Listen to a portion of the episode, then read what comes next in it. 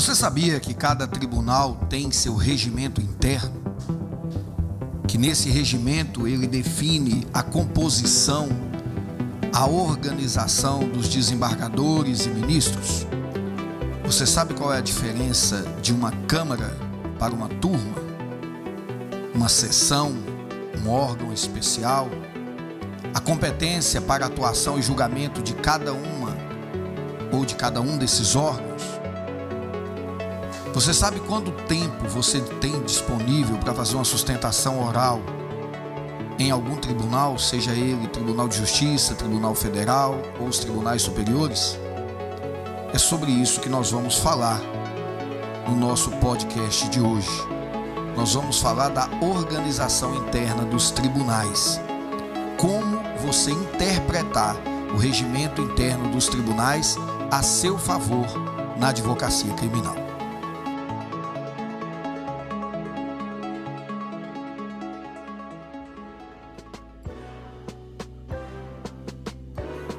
Meus amigos, boa noite. Professor Arlen Freire aqui mais uma vez com vocês.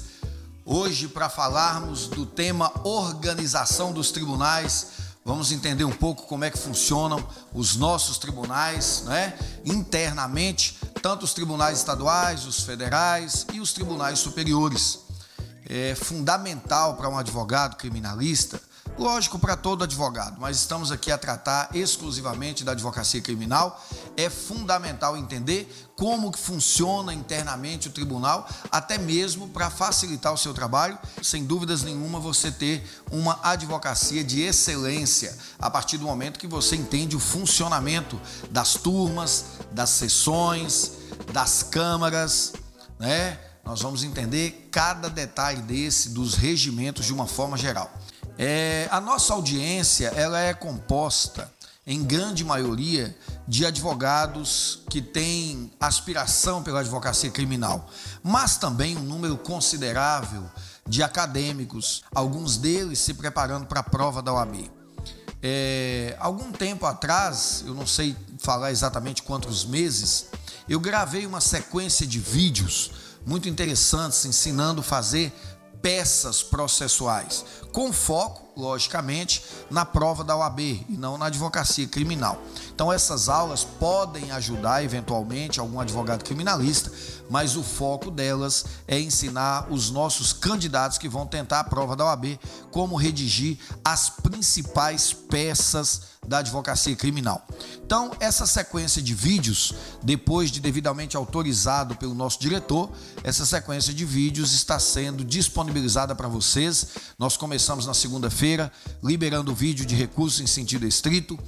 Hoje nós liberamos o vídeo de recurso de apelação e aí na sequência nós teremos outras peças. Sugiro a vocês que acessem o nosso canal no YouTube, marque lá, se inscreva no canal, marque o seu like lá em cada um desses vídeos que você assistir, certamente irá te ajudar muito é, se você for lá assistir a construir as suas peças.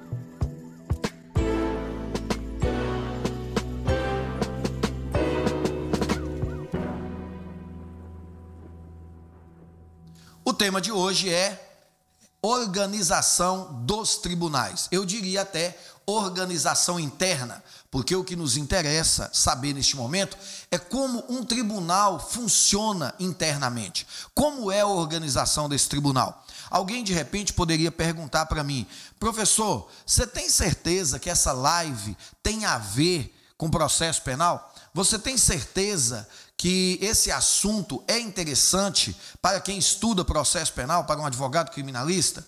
Sem dúvidas nenhuma. Esse assunto foi escolhido com muito cuidado, foi um material que eu preparei com muito carinho e atenção para vocês por vários motivos. O primeiro deles é uma discussão que você raramente vai encontrar nas nossas doutrinas. É um material que você quase nunca encontra um, uma obra para comentar. A gente encontra é, obras doutrinárias comentando leis de toda a natureza, comentando códigos de toda a natureza, mas eu, particularmente, não conheço nenhuma obra comentando o regimento interno de tribunais. E muitos poderiam perguntar: não tem obras porque esse assunto não tem relevância. data máxima vênia, eu ouso discordar de quem assim já se posicionou. E explico por quê. Na advocacia criminal, a gente trabalha com uma série de estratégias legais, constitucionais na defesa do nosso cliente. Eu estou certo de que conhecer o funcionamento do tribunal é uma das estratégias mais inteligentes que nós temos. Isso por quê? Porque se você souber como o tribunal funciona, você vai saber como você vai redigir o seu recurso, como você vai redigir o seu habeas corpus, como você vai redigir o seu mandado de segurança. Você vai saber como ele vai tramitar internamente. Ao saber a tramitação interna dele, você, com o seu cliente ou com a família do seu cliente, pode, deter, pode escolher a melhor forma de atuar, pode até escolher se é conveniente ou não recorrer, se é conveniente ou não impetrar aquele determinado remédio constitucional. Então, a meu ver, é uma das estratégias mais inteligentes que tem na advocacia criminal é você saber o funcionamento do tribunal. Eu poderia começar provocando vocês inicialmente sobre a composição dos tribunais.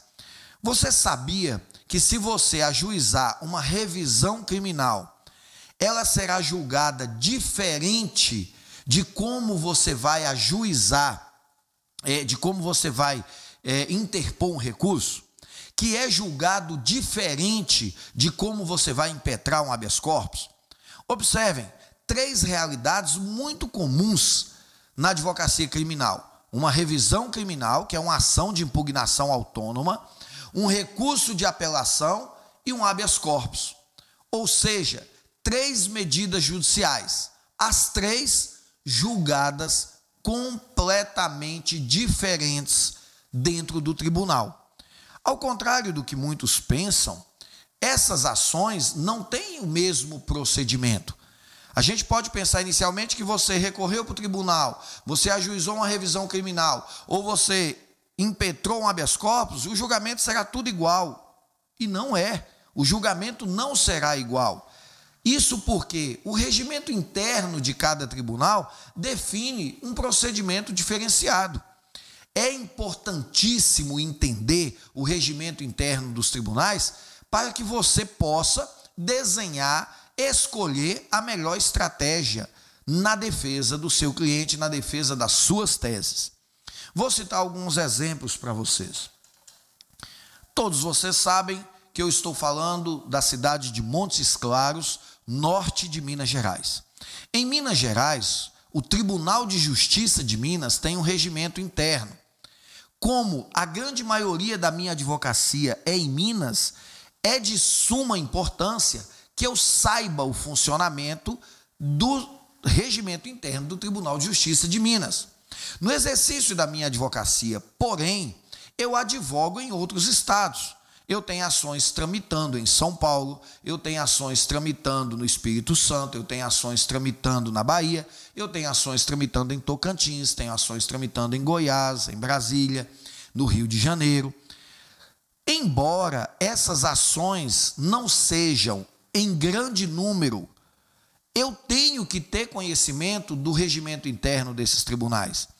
Ao fazer um recurso de apelação no Tribunal de Justiça de Tocantins, é fundamental que eu saiba como é o regimento interno do Tribunal de Justiça de Tocantins, para que eu saiba como o meu recurso de apelação vai andar lá dentro do tribunal, como ele vai trilhar dentro do tribunal de um gabinete para outro, para quem que ele vai primeiro. Aí surgem para nós algumas terminologias extremamente interessantes. Você precisa saber qual é a diferença de um revisor, de um relator, de um vogal. Você precisa saber a diferença de uma turma para uma câmara, para um órgão especial, para uma sessão. Então, é lógico que nós não temos como saber todos os regimentos de todos os tribunais estaduais e nem mesmo dos tribunais regionais federais. Mas, todas as vezes que você for advogar numa cidade que pertence a um estado, que você não conhece o regimento do tribunal daquele estado, É importante que antes de você peticionar, antes de você interpor um recurso, antes de você impetrar um habeas corpus, que você procure na internet o regimento desse tribunal e dê uma lida. Alguns regimentos são muito extensos, mas você não precisa ler todo ele, porque ele é dividido em vários títulos e capítulos. A estrutura de um regimento é igual à estrutura de um código, de uma lei. Você tem títulos, você tem capítulos, você tem artigos, você tem incisos, você tem alíneas e você tem parágrafos.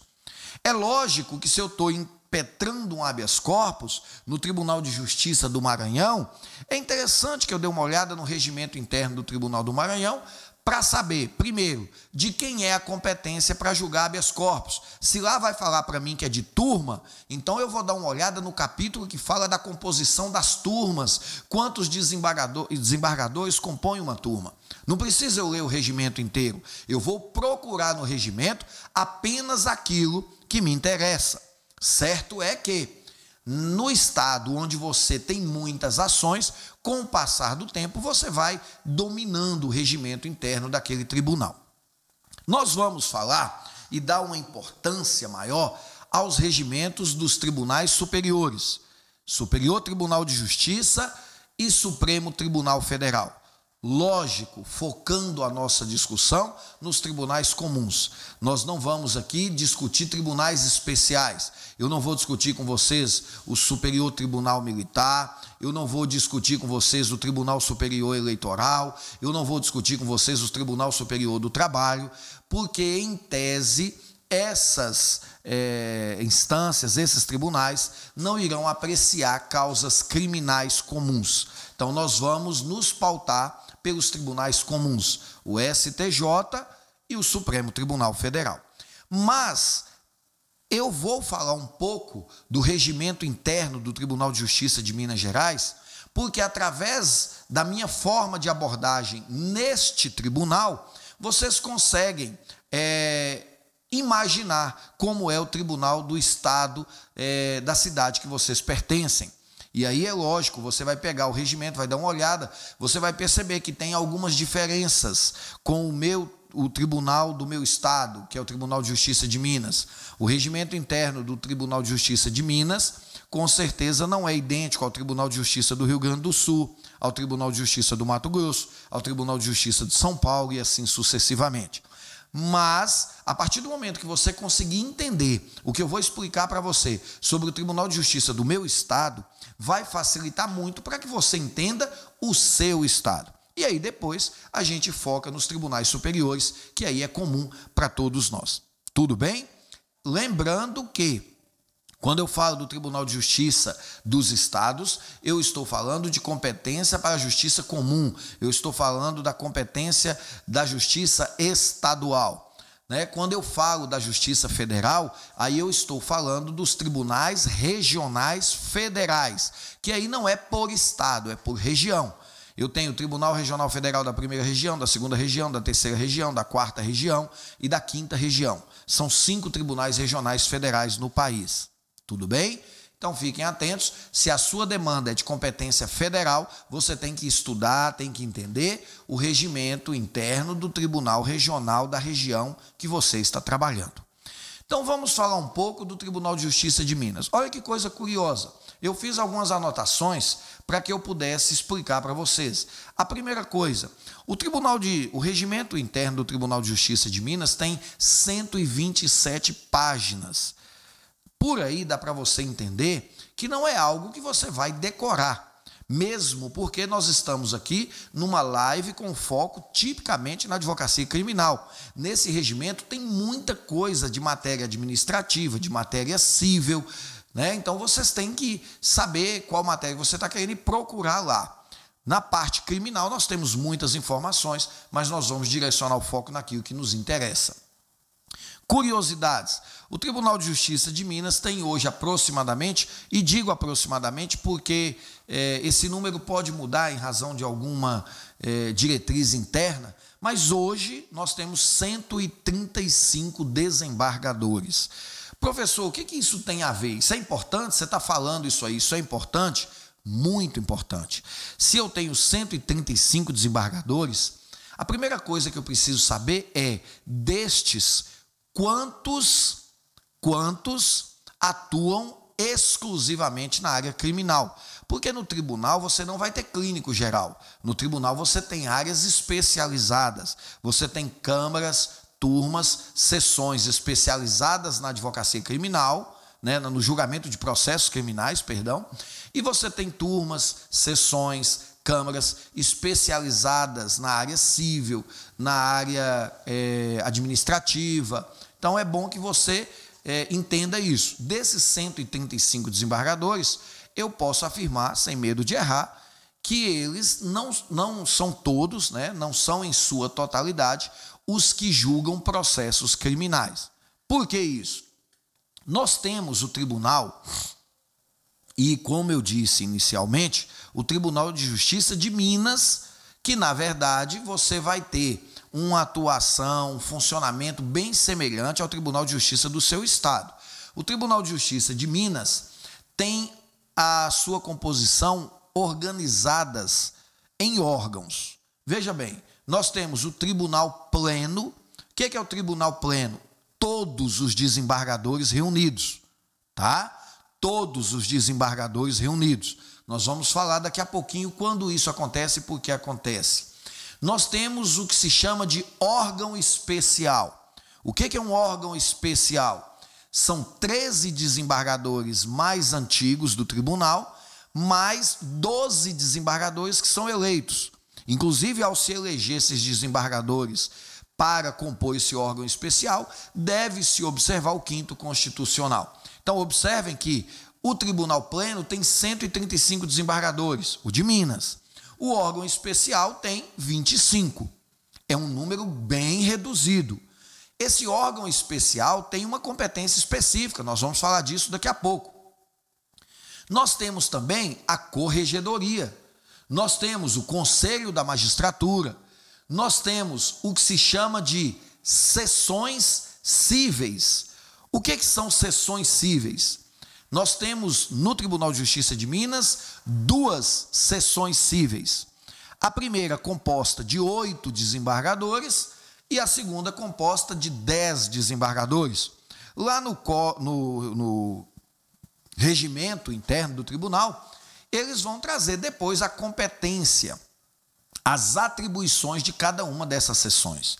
Nós vamos focar no criminal. Então não me interessa essas sessões cíveis aí, o que elas fazem. Eu estou apenas comentando, mas o nosso foco é criminal. No criminal, olha como está dividido: grupo de câmaras criminais.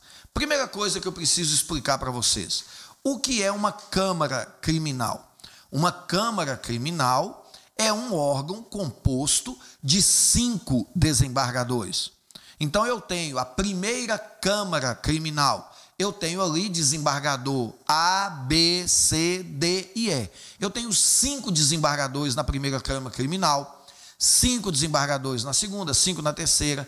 Em Minas, nós temos atualmente oito câmaras criminais. Primeira, segunda, terceira, quarta, quinta, sexta, sétima e oitava. A oitava Câmara Criminal foi inclusive criada esse mês.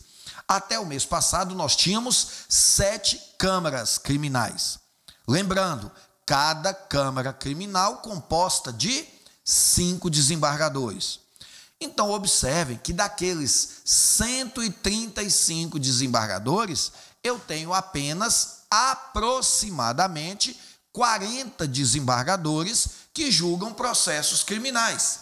E por que eu tenho 40 desembargadores que julgam processos criminais? Porque eles estão divididos nas câmaras criminais, cinco em cada uma delas.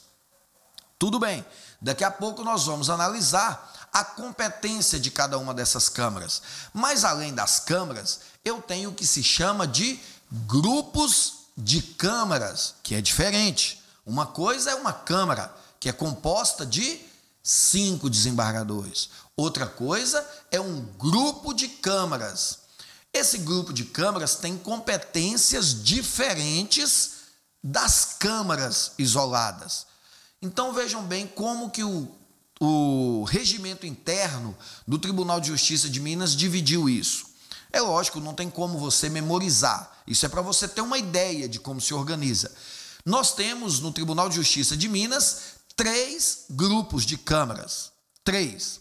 O primeiro deles, segunda, terceira e sexta Câmara Criminal. Olha só, o primeiro grupo de câmaras criminais, nós temos a segunda, a terceira e a sexta Câmara. No segundo grupo, a quarta e a quinta. No terceiro, a primeira e a sétima. Eu sei, eu tenho plena consciência de que você não tem como memorizar o que eu acabei de falar. Mas o que eu estou querendo dizer para vocês é que vocês viram que os desembargadores vão sendo organizados em câmaras. A partir do momento que eles são organizados em câmaras, nós temos também o que se chama de grupos de câmaras, que são quando nós reunimos mais de uma câmara. Olha que interessante. O primeiro grupo tem três câmaras, o que significa dizer que uma ação que eu distribuir no tribunal, se for de competência do grupo, ao sortear no sistema lá do tribunal e cair para o primeiro grupo, ele será julgado por 15 desembargadores. Por outro lado, se ao distribuir essa ação cair no segundo grupo, ela será julgada por 10 desembargadores. E por que essa diferença? Porque a composição dos grupos é diferente. O regimento interno do tribunal permitiu essa diferença.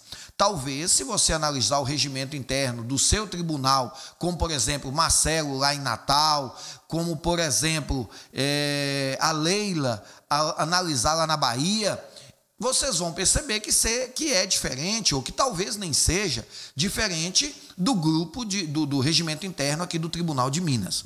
Mas nesse momento, por que, que eu quero chamar a atenção de vocês para essa organização? Porque quando você ajuizar uma demanda que será de competência do tribunal, talvez você tenha que dar uma olhada na composição dessa Câmara ou na composição desse grupo, para que você dê uma lida nos julgados que os desembargadores que compõem esse grupo têm produzido e aí facilitar a sua sustentação oral.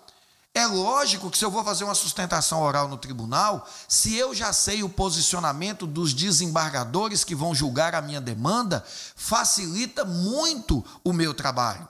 Preste atenção nisso, isso é importante, tá? Tudo bem. Ainda no Tribunal de Justiça de Minas, eu tenho lá uma divisão de cinco desembargadores por cada Câmara Civil e cinco desembargadores por cada Câmara Criminal. Eu já falei para vocês, nós temos hoje Belo, é, no Tribunal de Justiça de Minas diz, é, oito câmaras criminais. Eu tenho oito câmaras criminais, com cinco desembargadores em cada uma delas.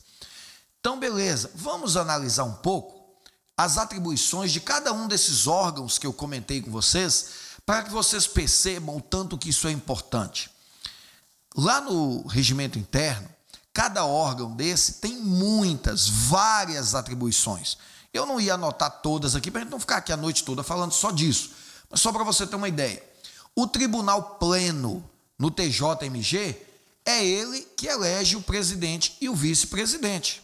Por exemplo, é competência do Tribunal Pleno eleger o vice-presidente e o presidente. Eu já disse a você que o Tribunal Pleno é aquele composto de todos os desembargadores. No caso do Tribunal de Justiça de Minas, 135 desembargadores. É o Tribunal Pleno que vai aprovar o regimento interno do tribunal. Olha só, eu estou falando para vocês do regimento interno e esse regimento interno é aprovado por esse tribunal. Ah, vamos falar da competência do presidente. O que, que faz o presidente do tribunal? Uma infinidade de atribuições. Mas para nós da área criminal, eu trouxe uma atribuição muito interessante para falar para vocês. Lá no artigo 581, estabelece em um de seus incisos que cabe recurso em sentido estrito quando você quiser incluir ou retirar um nome da lista geral de jurados. Quando você quiser incluir, não, perdão.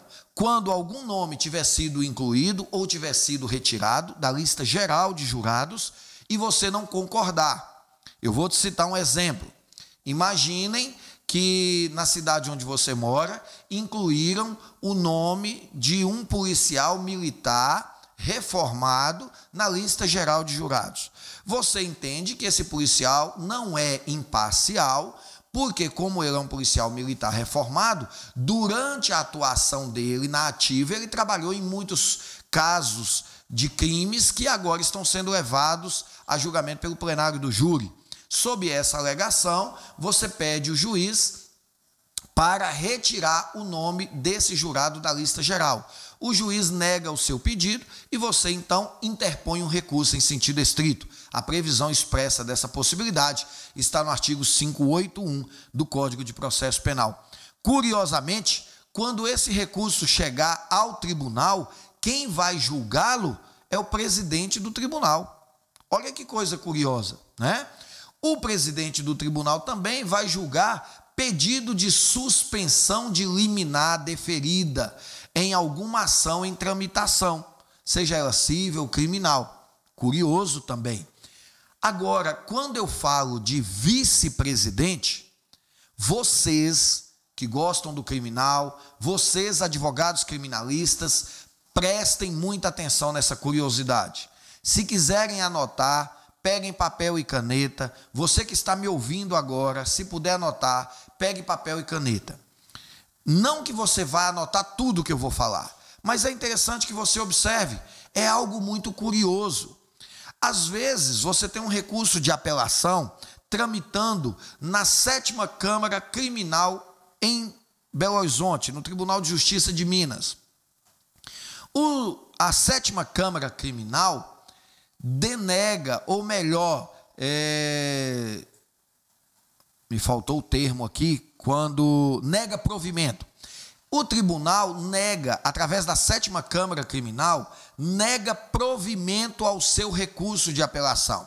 Você, portanto, pretende interpor um recurso especial para o STJ e um recurso extraordinário para o STF. Porém, a interposição deste recurso será feita em Belo Horizonte. Observem, a sétima Câmara já esgotou a competência dela. Ela negou provimento ao recurso de apelação. E aí agora você vai interpor um recurso para o STJ e STF. Ao contrário do que alguns pensam, este recurso não é interposto lá em Brasília, no STJ e no STF. Primeiro você interpõe este recurso no Tribunal de Justiça de Minas o Tribunal de Justiça faz um juízo de admissibilidade deste recurso, em o admitindo, ele é encaminhado ao STJ e ao STF. Tudo bem, professor, mas se eu vou interpor este recurso no Tribunal de Justiça de Minas, eu interponho onde? Na sétima Câmara Criminal? Não, a sétima Câmara Criminal já esgotou a sua competência. Aí eu vejo é muito comum as pessoas colocarem o recurso especial e o extraordinário destinados ao presidente do tribunal. Até aí, nada de errado, né? Porque vai chegar na secretária do presidente e ele, ela vai distribuir. Mas, a meu ver, é uma atecnia que compromete até mesmo a sua imagem. Quem conhece de processo penal, conhece do regimento, vai olhar e vai concluir duas coisas. Ou você é desleixado, ou você não conhece o regimento do tribunal. Porque o correto seria você remeter este recurso ao terceiro vice-presidente. Por quê, professor? Porque o regimento interno do Tribunal de Justiça de Minas estabelece que cabe ao primeiro vice-presidente processar o recurso especial e extraordinário nas ações civis e cabe ao terceiro vice-presidente processar os recursos especiais extraordinários na área criminal. Aí alguém pode me perguntar, o professor, você falou primeiro e terceiro vice-presidente. E o segundo vice-presidente? O segundo vice-presidente, ele vai presidir a comissão examinadora de concurso. Todas as vezes que nós tivermos um concurso do Tribunal de Justiça de Minas, seja ele concurso para nível médio, concurso para investidura no cargo de juiz, seja concurso para oficial de justiça, seja concurso para cartórios. Quem vai presidir a banca examinadora deste concurso é o segundo vice-presidente. Olha que coisa curiosa. Provavelmente muitos de vocês nunca tinham ouvido falar nisso. Você vai interpor um recurso especial na área criminal no Tribunal de Justiça de Minas, lá o endereçamento, excelentíssimo senhor doutor desembargador, terceiro vice-presidente do Tribunal de Justiça de Minas Gerais. Esse sim é um recurso tecnicamente correto. Mas como é que você ia saber disso? Está no regimento. Eu acabei de dizer para vocês, eu, o Arlen, professor Arlen, advogado criminalista, não faço a mínima ideia, tá? De como vai ser, vai tramitar um recurso especial extraordinário no Tribunal de Justiça do Acre. Mas se eu tiver que interpor um recurso lá, eu vou dar uma lida no regimento interno deste tribunal. Olha que interessante órgão especial. Vocês lembram que eu falei no início que o órgão especial tem 25 desembargadores? Olha que coisa curiosa.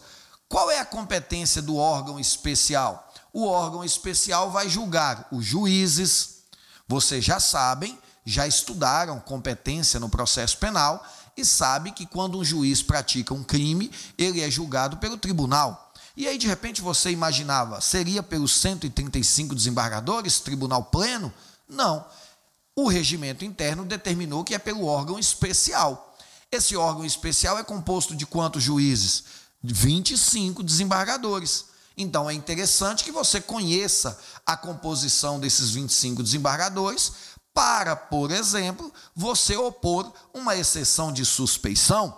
É interessante que você conheça quem são esses 25 desembargadores, porque o juiz que for julgado no tribunal será julgado pelo esse órgão especial. Um deputado estadual será julgado por esse órgão especial. Aí vocês lembram que eu falei para vocês sobre grupo de câmaras e falei sobre câmaras criminais. Câmaras criminais, cinco desembargadores. Grupo de câmaras, dez desembargadores, 15 desembargadores, a depender de como o regimento estabeleceu cada grupo. Olha o que é interessante: a competência da Câmara é diferente da competência do grupo de câmaras. No regimento interno do Tribunal de Justiça de Minas, determinou que o grupo de câmaras vai julgar, por exemplo, a revisão criminal, vai julgar, por exemplo, os prefeitos nos crimes dolosos contra a vida. Olha que coisa curiosa. Se o prefeito praticar um crime doloso contra a vida, ele será julgado pelo grupo de câmaras criminais, ou seja, dez desembargadores no mínimo. Aí, se esse prefeito comete um outro crime, como por exemplo, fraude à licitação, vocês vão ver, eu vou falar daqui a pouco, que ele vai ser julgado pela Câmara. Normal, cinco desembargadores. Isso é muito importante você saber. Porque imagine se você está trabalhando na defesa de um prefeito e você não sabe nem falar para ele quantos desembargadores vão julgar, vão julgá-lo. Né? Fundamental que você tenha essa noção. Enquanto você é, imaginar que você vai ajuizar uma revisão criminal para que, aqueles é, nossos ouvintes que ainda são estudantes do curso de direito, e que não tiveram ainda essa matéria, o que é revisão criminal? A gente chama de ação de impugnação autônoma. É uma ação que busca desconstruir a coisa julgada. Imagine um processo criminal que já teve a sua sentença condenatória transitada em julgado. Você descobre uma prova nova, quer desconstruir essa coisa julgada, você vai então ajuizar uma ação de revisão criminal.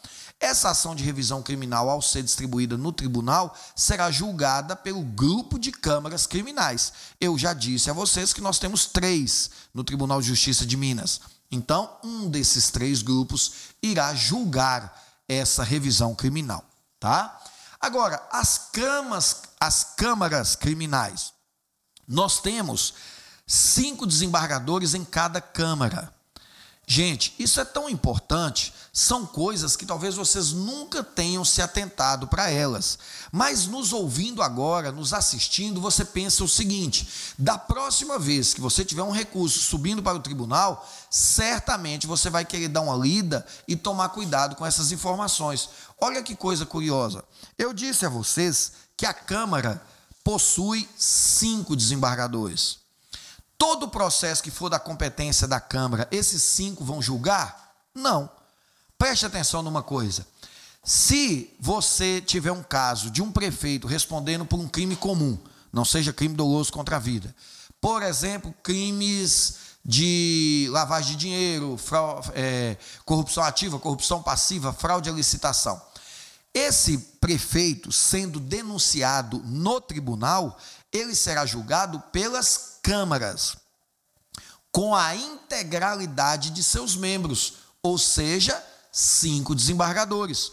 Todas as vezes que um prefeito for denunciado no tribunal, ele será julgado por cinco desembargadores nas câmaras, se for crime comum, e por dez ou mais desembargadores nos grupos de câmaras, se for crime doloso contra a vida. Essas câmaras julgam também na integralidade de seus membros, ou seja, com cinco desembargadores, os recursos de embargos infringentes e embargos de nulidade. Caso você tenha dúvida que recurso é esse, dê uma olhada lá no Código de Processo Penal, no artigo 609 do CPP, você vai entender o que é embargos infringentes ou embargos de nulidades. Esses embargos infringentes ou de nulidades são julgados pelos cinco desembargadores. Agora, dentre esses cinco, são sorteados três para julgar ações como, por exemplo, recurso de apelação, recurso em sentido estrito, habeas corpus, mandado de segurança. E aí o interessante é você saber o seguinte: você tem a Câmara, ela tem cinco desembargadores, mas quando você distribui lá no tribunal um recurso de apelação, apenas três desses desembargadores vão atuar neste recurso. E é pormenorizando cada Câmara dessa que eu chego a uma informação muito importante para vocês. Primeiro, se o recurso de apelação foi distribuído na quinta Câmara, sorteou-se ali, é, sortearam três desembargadores. Um deles será o relator. O que, que o relator faz? O relator vai pegar este recurso, analisar este processo. Se tiver alguma diligência a cumprir, é ele que vai determinar. Por exemplo, esse processo chegou no tribunal é, e o assistente de acusação não havia sido intimado para contrarrazoar o recurso da defesa. É esse relator que vai determinar a remessa deste processo a, a, a, comarca de origem para que o assistente de acusação seja intimado para contrarrazoar este recurso. Ou seja, cabe ao relator zelar pelo fiel cumprimento das regras de procedimento deste recurso. Estando tudo ok, é esse relator que vai abrir vistas ao procurador de justiça, que é o Ministério Público de segunda instância. Né? É este relator que vai fazer um relatório do processo Observem, se é um relatório, ele não vai fazer juízo de valor. Ele vai fazer um relatório do que, que se trata o processo e vai encaminhar para o revisor. Observem que nós temos três desembargadores sorteados: desembargador A, desembargador B e desembargador C. O A é o relator, então tudo bem, foi para ele, ele já colheu o parecer do procurador de justiça, ele já fez um relatório do processo e ele encaminhou para o revisor. Quem é o revisor? O revisor é aquele que vai revisar o que o relator já fez. Ou seja, aquele relatório, as diligências, e cabe ao revisor pedir um dia para que esse processo vá a julgamento. Como assim, professor? Pedir um dia. Se o relator já fez o papel dele, foi para o revisor, o revisor entendeu que está tudo ok, esse processo está pronto para ser julgado. Então, esse revisor encaminha o processo para a secretaria, falando assim: peço dia. Como assim peço dia? Porque não é o desembargador que vai controlar a pauta de julgamentos. Quem controla a pauta de julgamentos é a secretaria. Então, nesse caso, o, o revisor pede dia para julgamento. Significa dizer, ele está pedindo à secretaria para incluir este processo na próxima pauta de julgamento, que houver vaga disponível. Isso é importante você saber, porque você vai me perguntar assim: Ô professor, você falou que eram três desembargadores. Sim, o desembargador A, B e C. O A é o relator, ele já fez o relatório. O B é o revisor, ele já fez a revisão e já pediu o dia de julgamento. E o vogal? E o desembargador C? Quem é ele? O terceiro. Esse terceiro é chamado de vogal. O que é o desembargador vogal? É o desembargador que vai votar para não dar empate. Imagine você que no dia do julgamento, o desembargador relator dê provimento ao recurso. O desembargador revisor negue provimento ao recurso. Está um a um. Quem que vai desempatar isso? O desembargador vogal. Mas olha que coisa curiosa. Pelo regimento do tribunal, esse desembargador vogal vai para a audiência sem conhecer o processo. Ele vai trabalhar com base no entendimento produzido pelo relator e pelo revisor. É tão importante você saber disso, porque tendo este conhecimento que você vai analisar, por exemplo, se você vai fazer uma sustentação oral ou não se compensa ou não fazer uma sustentação oral. Porque quando você chega no tribunal para fazer uma sustentação oral, se você já sabe quem é o vogal, você vai escolher os pontos mais importantes do processo para levar ao conhecimento daquele vogal, porque você já leu os julgamentos dele em outras ações, você já conhece o posicionamento dele, e com isso, logicamente, facilita e muito que você obtenha êxito na sua demanda, porque você estudou o que o vogal entende, você sabe que o vogal não conhece com profundidade os autos, então o seu papel na sustentação oral é levar a este desembargador o conhecimento dos autos. E é aí onde normalmente acontece um fato que você já viu, você já assistiu e não sabia o porquê. Quando o desembargador pede vista. Pede vista significa ele ouviu a sua sustentação, está consciente de que a sua sustentação de, é, demandou para ele a necessidade de estudar melhor esse processo.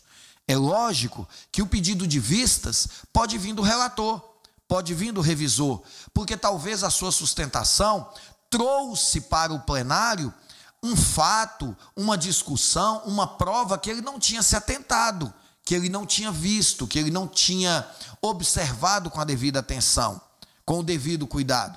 Agora, baseado na sua sustentação, ele vai analisar com mais cautela essa parte do processo. Então, daí você entender a necessidade e a importância da sustentação oral. Pois bem, agora que você já sabe a função do relator, a função do revisor, a função do vogal, Fique atento a este detalhe, fique atenta a este detalhe. Por quê? Quando você olhar no regimento do tribunal que você está estudando, você vai ver que os processos estando pronto para julgamentos, eles obedecem uma ordem. No dia do julgamento terá prioridade, por exemplo, os habeas corpus, terão prioridade os processos que têm advogados inscritos para sustentação oral. Se você não se inscreveu para sustentação oral, pode ser que o seu processo vá para o final da fila, porque o tribunal vai dar preferência para aqueles julgamentos de processos que têm advogados inscritos para fazer sustentação oral, tá? Olha que coisa curiosa quando você é, estuda o regimento. Eu anotei um ponto aqui para comentar com vocês que eu tenho certeza que todos os regimentos de todos os tribunais têm. E talvez você não sabia. O artigo 105, parágrafo 11 do Regimento Interno do Tribunal de Justiça de Minas estabelece o seguinte: aspas. Para a sustentação oral, os advogados e membros do MP apresentar-se-ão com vestes talares. O que, que são vestes talares? Vestes talares são as vestes longas que vão até ao, até ao calcanhar. Esse termo talar é exatamente referindo-se a um osso que você tem no calcanhar. Então, todas as vestes longas são chamadas de vestes talares. Aqui eu poderia dizer de forma mais tranquila, é a beca. O que significa dizer que você não vai conseguir fazer uma sustentação oral sem vestir a beca. Vou relatar para você uma situação que eu já assisti. O advogado foi fazer uma sustentação oral no Tribunal de Justiça de Minas e não levou a sua beca de uso pessoal. Ele chegou e lá tinha sobre a tribuna duas becas que o tribunal disponibiliza para o advogado usar. Ele não quis usar aquelas becas em razão de que ele entendeu que as becas estavam é, com cheiro de perfume, ou com mau cheiro, ou sujas, e ele simplesmente optou por não vestir as becas. No que ele subiu na tribuna, o presidente da Câmara falou assim: Excelência, faça o favor de vestir a beca, sem a beca o senhor não pode fazer sustentação oral. E o advogado então disse: Doutor, eu gostaria de fazer sem a beca, eu não vou usar essas becas. E o desembargador falou: sem vestir a beca, o senhor não vai fazer sustentação oral. Isso é previsão expressa do regimento interno. Se esse advogado conhecesse o regimento, ele não tinha passado essa vergonha. Ele, tão apavorado que ficou, tão nervoso, vestiu a beca às pressas e vestiu a beca ao avesso. O desembargador interrompeu novamente, pediu para que ele retirasse a beca e vestisse do lado correto. Qual a observação que eu faço para vocês? O que nós tínhamos de mais importante nesse dia eram as teses jurídicas que ele ia sustentar na sua sustentação oral. Provavelmente, depois desse constrangimento, depois desse dissabor, o que mais ficou prejudicado, prejudicada, foi a sua sustentação. Porque provavelmente ele vai ficar nervoso, vai esquecer alguma coisa que ele queria. Para alguns desembargadores, eles já o veem como uma pessoa é, talvez desobediente, indisciplinada, desorganizada, sem dúvidas nenhuma, pode ser que isso comprometa o resultado do seu trabalho. Isso é um exemplo para que vocês entendam como é importante entender, ler o regimento interno do tribunal que vocês é, participam, trabalham. Outra coisa interessante, a ordem de julgamento. Quem julga primeiro, quem profere primeiro o seu voto é o relator, depois o revisor e por último o vogal. Então fique atento a isso aí. Essas é, informações que eu passei de forma superficiais, elas referem-se ao Tribunal de Justiça de Minas. Como eu disse, vocês vão analisar o regimento interno do Tribunal de Justiça de vocês. Agora, é comum e é interessante para todos nós que nós analisemos o STJ. O STJ, o seu regimento interno, traz para nós valiosíssimas informações. Prestem atenção em algumas delas que têm tudo a ver com a nossa advocacia criminal. Primeiro, o STJ tem 33 ministros, tá? É um tribunal com a sua composição definida na própria Constituição Federal. Nós temos 33 ministros no STJ. Lá também nós temos o que se chama de corte especial. O que nos tribunais de justiça chama-se de órgão especial, lá chama de corte especial. A corte especial do STJ é composta de 15 ministros. E depois nós temos as sessões especializadas. As sessões são três: primeira, segunda e terceira sessão. Olha que coisa curiosa. A primeira sessão é composta pela primeira e segunda turma. Cada turma tem cinco ministros. Lá no Tribunal de Justiça nós tínhamos câmaras e a Câmara tinha cinco ministros. Aqui no, STE, no STJ nós temos turmas. Cada turma tem cinco ministros. A primeira sessão, primeira e segunda turmas. A segunda sessão, terceira e quarta turma. A terceira sessão, quinta e sexta turmas. Lá no regimento interno do STJ estabelece que cabe à terceira sessão o julgamento das ações criminais. Prestem atenção, o regimento interno do STJ estabelece que cabe à terceira sessão os julgamentos das causas criminais.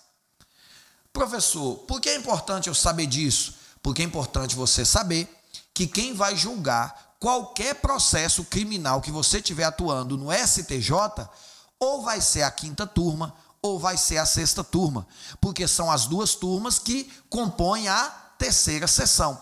Sabendo disso, é interessante que você conheça os desembargadores da quinta turma e os, os ministros, perdão, da quinta turma e os ministros da sexta turma. Falando especificadamente do STJ, olha que coisa curiosa. Nós, advogados criminalistas, sabemos que em determinadas matérias controvertidas no processo penal brasileiro, a quinta turma tem um entendimento diverso da sexta turma.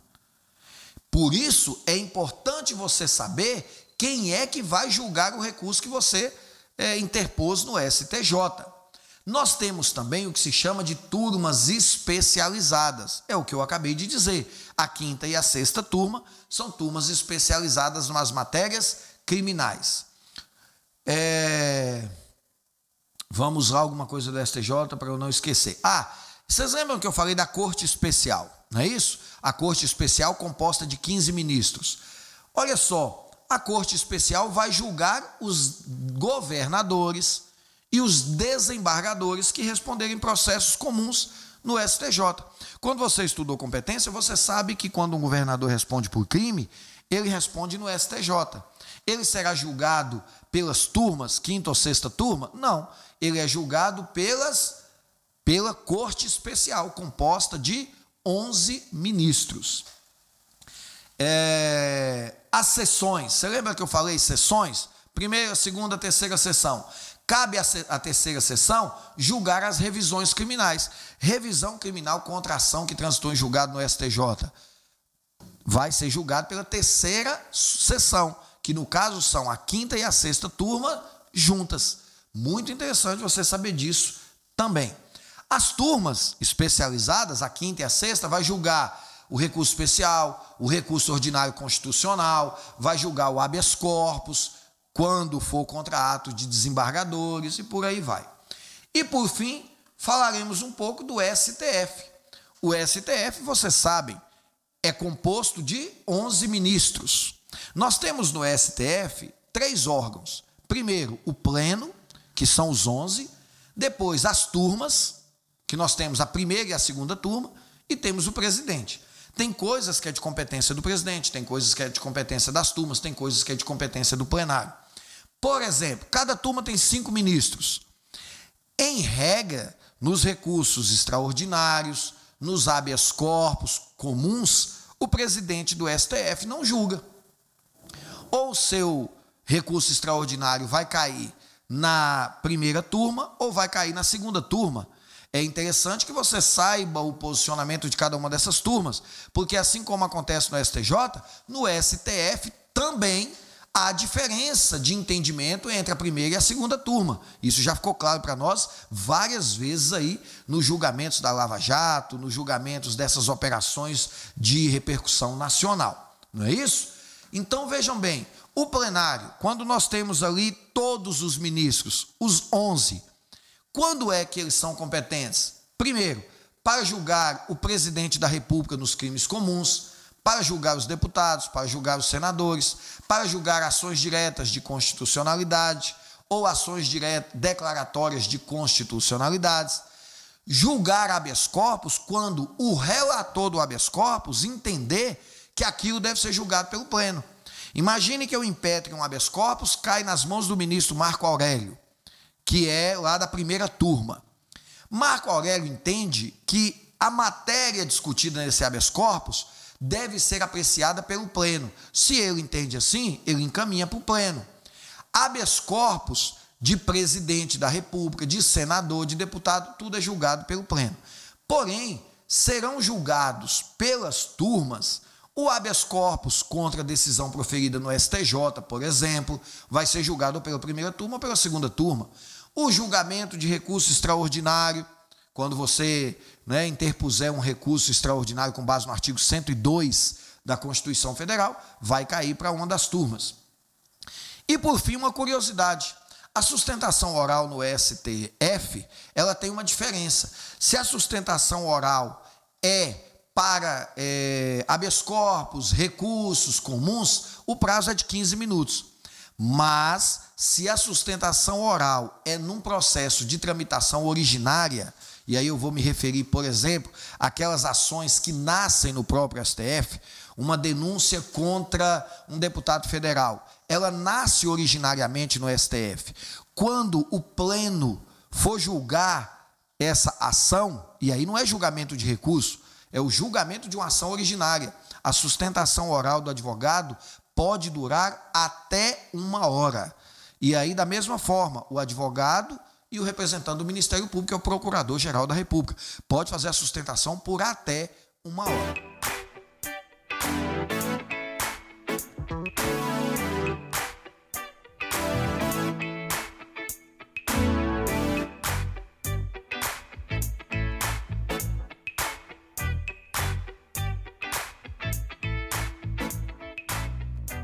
Observem que nós temos aí muitas informações nos regimentos internos e essas informações são indispensáveis para um bom exercício da advocacia criminal. Você tem que ficar atento a isso todas as vezes que você for trabalhar num tribunal que você não está acostumado, não conhece o regimento, não se hesite. Pare, pegue o regimento do tribunal, dê uma estudada. Isso pode fazer uma diferença muito grande no exercício da sua advocacia. Beleza? Eu espero que essas informações tenham te ajudado. Eu espero que essas informações tenham despertado em você o interesse por estudar um pouco mais. E lembre-se, a premissa básica de qualquer advogado criminalista é estudar. E estudar muito, estudar sempre. Não importa se são leis extravagantes, se é código penal, código de processo penal. Hoje você descobriu que você tem que estudar, inclusive, os regimentos internos dos tribunais. Beleza? Então, um grande abraço para você. Obrigado pela sua audiência, obrigado pelo seu carinho, pela sua atenção e pela sua paciência. Beleza? Valeu e até a próxima.